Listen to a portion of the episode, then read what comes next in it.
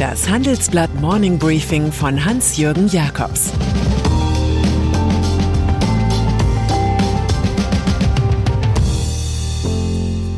Guten Morgen allerseits. Heute ist Mittwoch, der 3. November, und das sind unsere Themen. Der Schmuh mit dem Bäumepflanzen. Bertelsmann Buchdeal in Gefahr.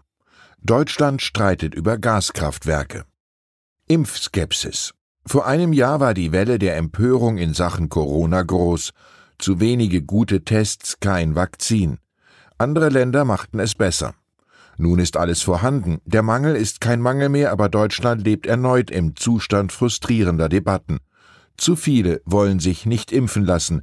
Die Gefahr wächst, dass wegen der steigenden Neuinfektionen die Betten auf den Intensivstationen knapp werden.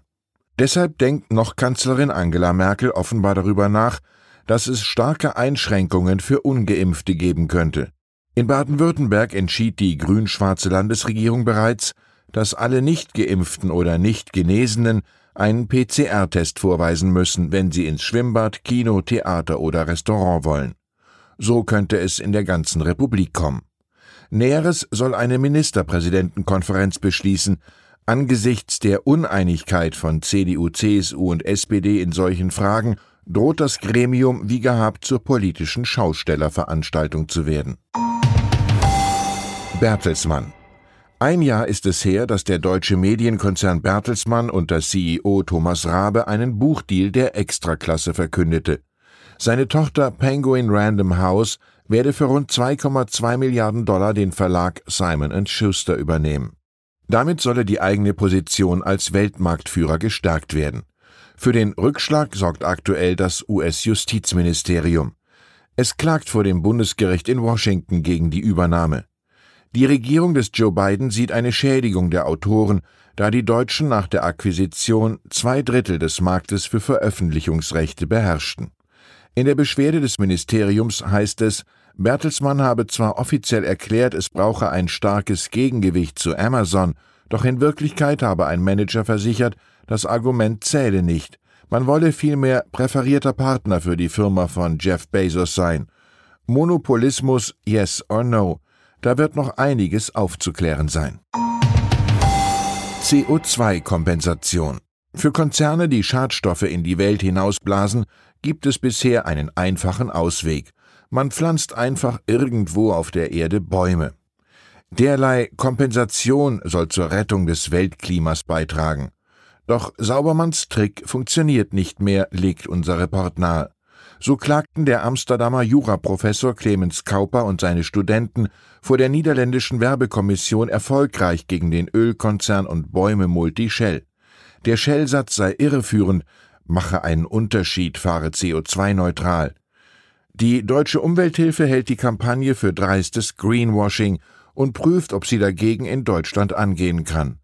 Auch auf der Weltklimakonferenz in Glasgow wird derzeit diskutiert, was aus dem Instrument Kompensation wird. Jüngst warnten 41 internationale Forscher eindringlich vor den Mythen der CO2-Kompensation.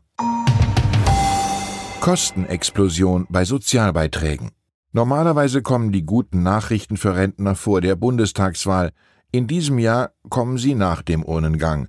Rund 21 Millionen Ruheständler können sich auf mehr Geld freuen. In Westdeutschland gibt es 5,2 Prozent mehr, in Ostdeutschland 5,9 Prozent mehr.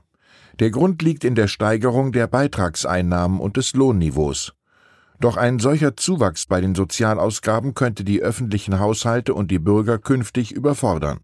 Die Beiträge zur Sozialversicherung steigen nämlich bis 2025 von derzeit knapp 40 Prozent auf 43,2 Prozent. Das sagen die Ökonomen Martin Werding von der Universität Bochum und Thies Büttner von der Universität Erlangen-Nürnberg voraus.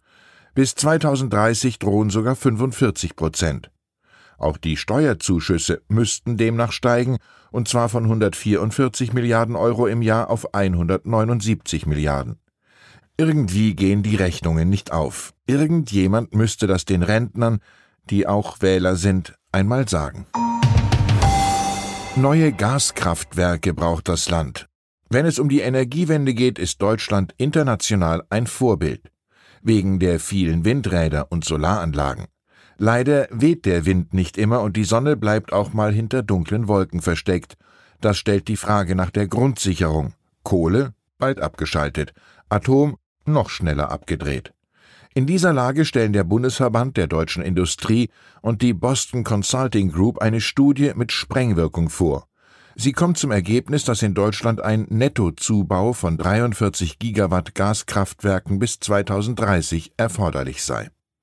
Der angeregte Ausbau entspricht der Leistung von 43 Atomkraftwerken oder 43 großen Kohlekraftwerksblöcken.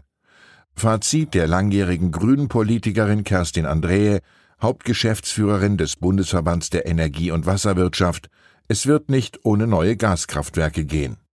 Die Pläne der Industrie für mehr Gas spielen dem europäischen Gaskönig Wladimir Putin, seinem Monopolisten Gazprom und seinen Nord Stream Projekten in die Karten. Ich erinnere mich, wie der russische Präsident vor Jahren die deutsche Energiepolitik einmal kommentierte. Mit was wollen die Deutschen eigentlich heizen?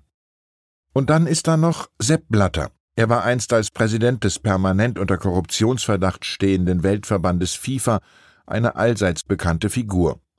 Er wird nun zusammen mit Ex-Fußballstar und Funktionär Michel Platini in seinem Heimatland Schweiz wegen Betrugs angeklagt. Die FIFA soll dem Franzosen zu Unrecht zwei Millionen Schweizer Franken gezahlt haben. Die erhobenen Beweise hätten den Verdacht erhärtet, dass die Zahlungen an Platini ohne Rechtsgrundlage erfolgte, heißt es in dem Vorwurf. Durch die Zahlung sei die FIFA geschädigt worden und Platini habe sich unrechtmäßig bereichert. Die beiden gescheiterten Verwalter haben stets alle Vorwürfe zurückgewiesen. Der beste Spruch zum Thema kam vom unvergessenen Dieter Hildebrand. Geld macht nicht korrupt, kein Geld schon eher. Ich wünsche Ihnen einen ethisch unangreifbaren Tag. Es grüßt Sie herzlich Ihr Hans-Jürgen Jakobs. Das war das Handelsblatt Morning Briefing von Hans-Jürgen Jakobs, gesprochen von Peter Hofmann.